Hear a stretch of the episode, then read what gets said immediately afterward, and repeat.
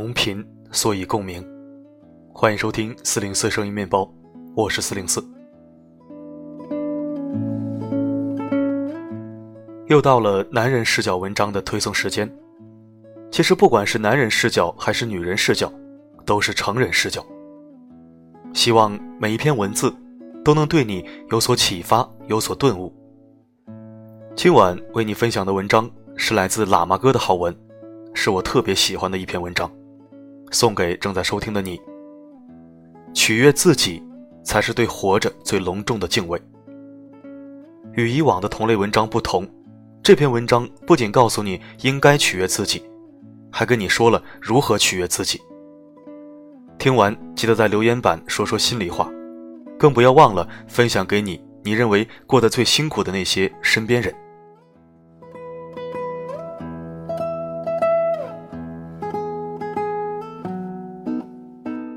我朋友二十七岁，就是国内某个行业里的领军人物，经他手出来的作品，至今还是那个行业里的标杆。不过，他能走到巅峰，是用无数个没日没夜的加班和辛苦换来的。用他自己的话说，忙到没有时间花钱。他在北京买了一个房子，三年来，他算起来回去一共住了不到一个月。苍天不负有心人。他在二十七岁之前拿了他们行业里所有的奖项。也就是在二十七岁那年，他接了妈妈的一个电话，妈妈吞吞吐吐的问他忙不？那个时候他刚好接了一单大生意，忙得四脚朝天。在他的意识中，妈妈永远是那个喜欢读俄国文学、手风琴拉得能听见白桦树声响的优雅女子。那一年，妈妈才四十七岁。在他的心里，妈妈与失去永不相交。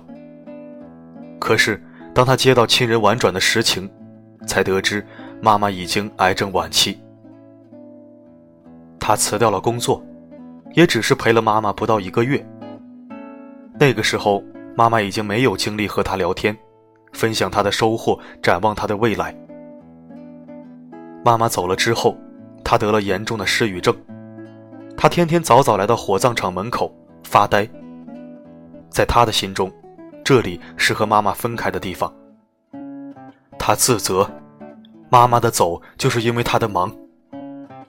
后来，连看够生离死别的火葬场看门大叔也是不忍眼前这个姑娘，含泪劝慰她：“姑娘，人都有一死，别等了，回不来了，要记住来时的路，就算不枉母女一场。”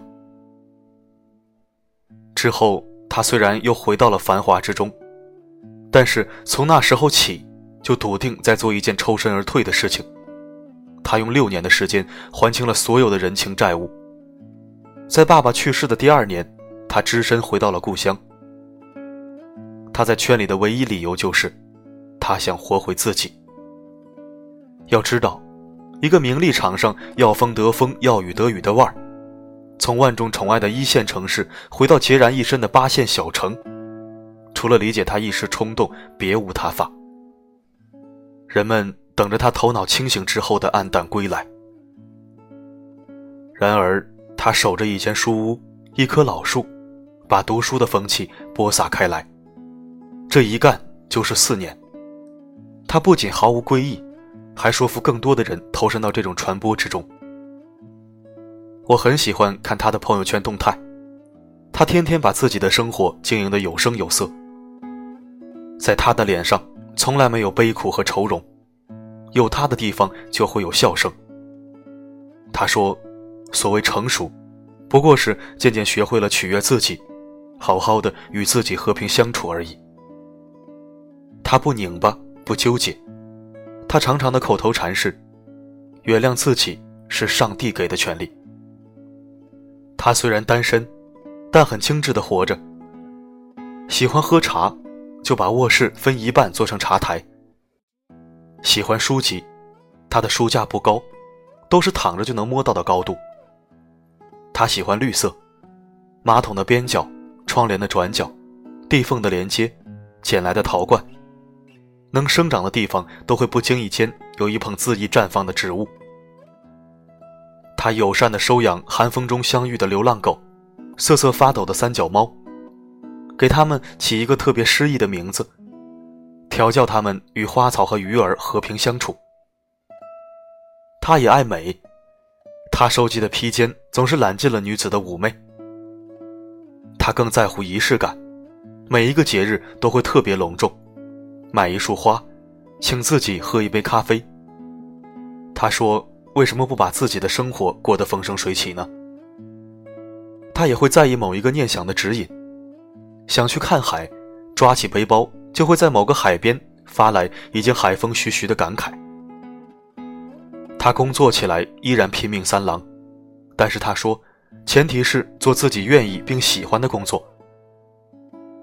那天看他朋友圈十二点多发出的动态小视频，加班晚归，开着车，音乐放大，唱着歌自嗨，口中还念念有词。对面的观众让我看见你们，接着就是雨刷器欢实的配合。亲们让我听到你们的尖叫声和呐喊声。接着，应景式的大灯和喇叭无缝对接，他和自己玩的特别开心。想想，一个人来到这个世上，不就是为了活成唯一的自己，才会用心的遇见别人吗？往往我们很多时候把快乐和舒适的权利让给别人去评价和左右，唯独忘了自己。出发的时候就失去了自己。怎么可能用心去看一路的风景和善待每一次相遇呢？还怎么去成全别人呢？连自己都不能取悦的人生，是多么无趣的一件事。取悦自己不是自私，是记得初心，才知道去往哪里。姐夫和大姐是一对恩爱的夫妻，但大半生勤俭节约。去年。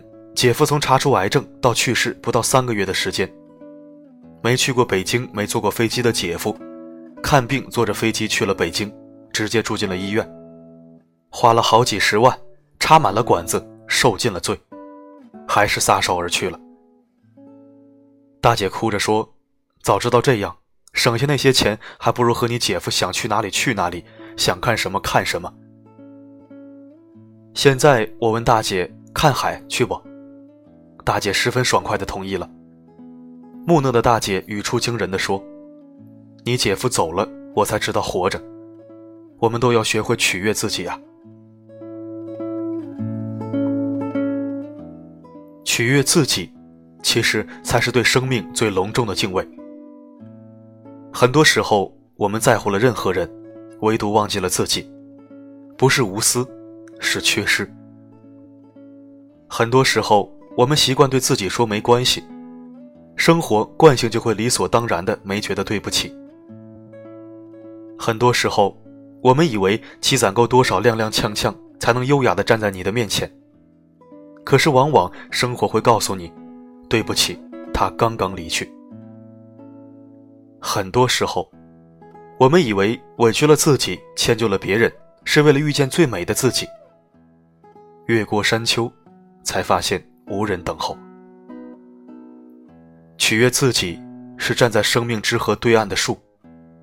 善待自己，才能拒绝一切漂流。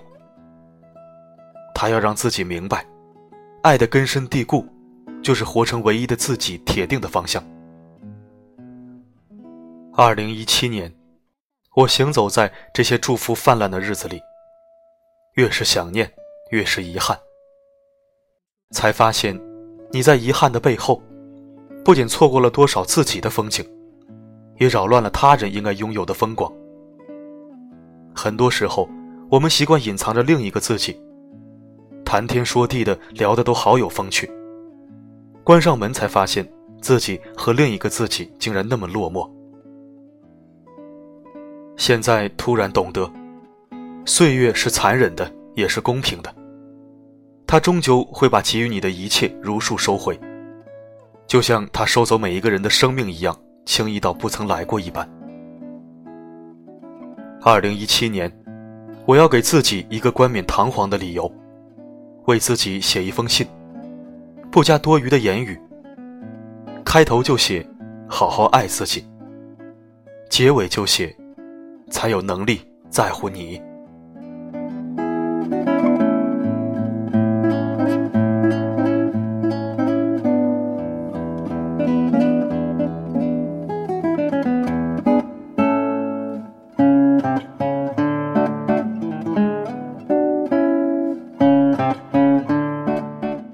感谢收听这里是四零四声音面包。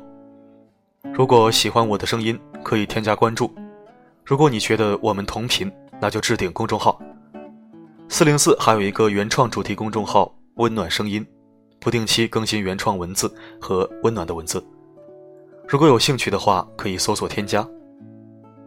我的声音能否让你享受片刻安宁？我是四零四，不管发生什么。我一直都在。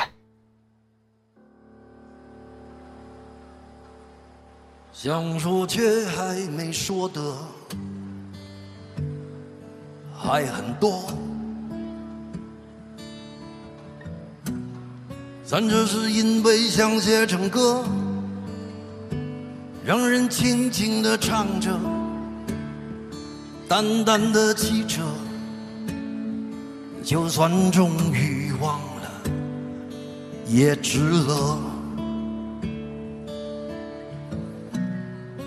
说不定我一生涓滴一念，侥幸汇成河，然后我俩各自一端，望着大河弯弯，终于敢放胆，嬉皮笑脸面对。人生的难，也许我们从未成熟，还没能晓得，就快要老了。尽管心里活着的还是那个年轻人，因为不安而频频回首，无知的索求，羞耻与求救，不知疲倦的翻越每一个山丘。越过山丘，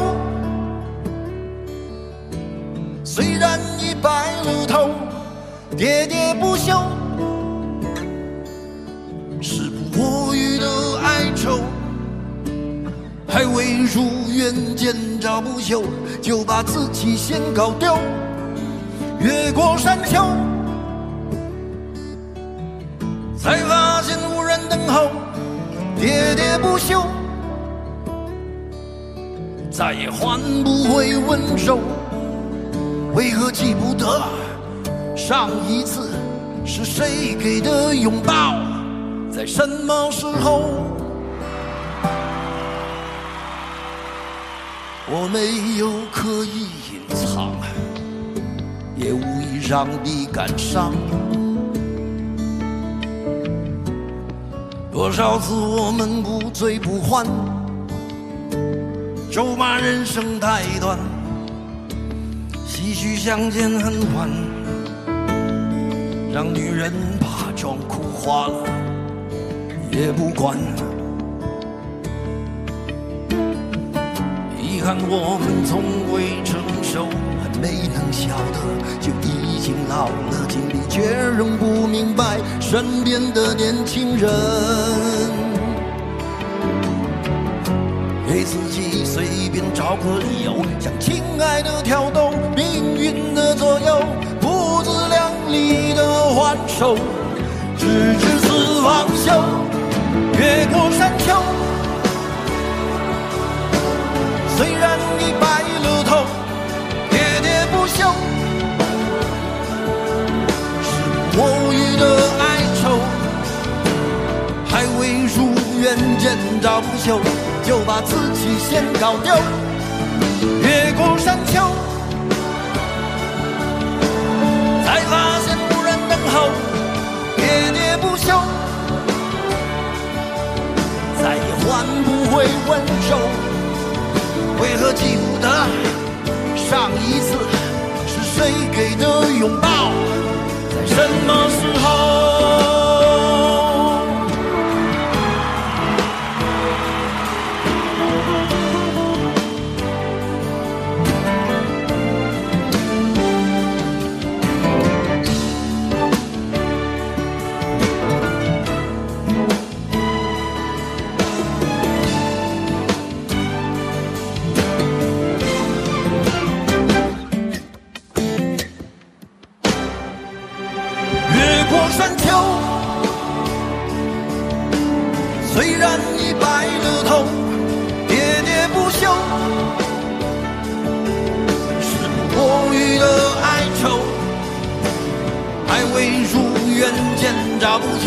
就把自己先搞丢，越过山丘，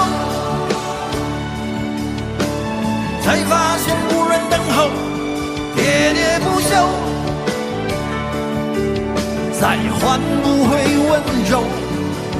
为何记不得上一次是谁给的拥抱，在什么时候？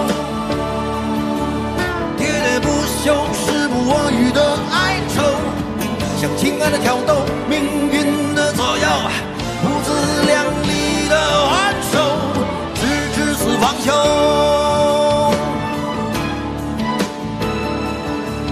为何记不得上一次是谁给的拥抱，在什么时候？山丘献给大家，谢谢。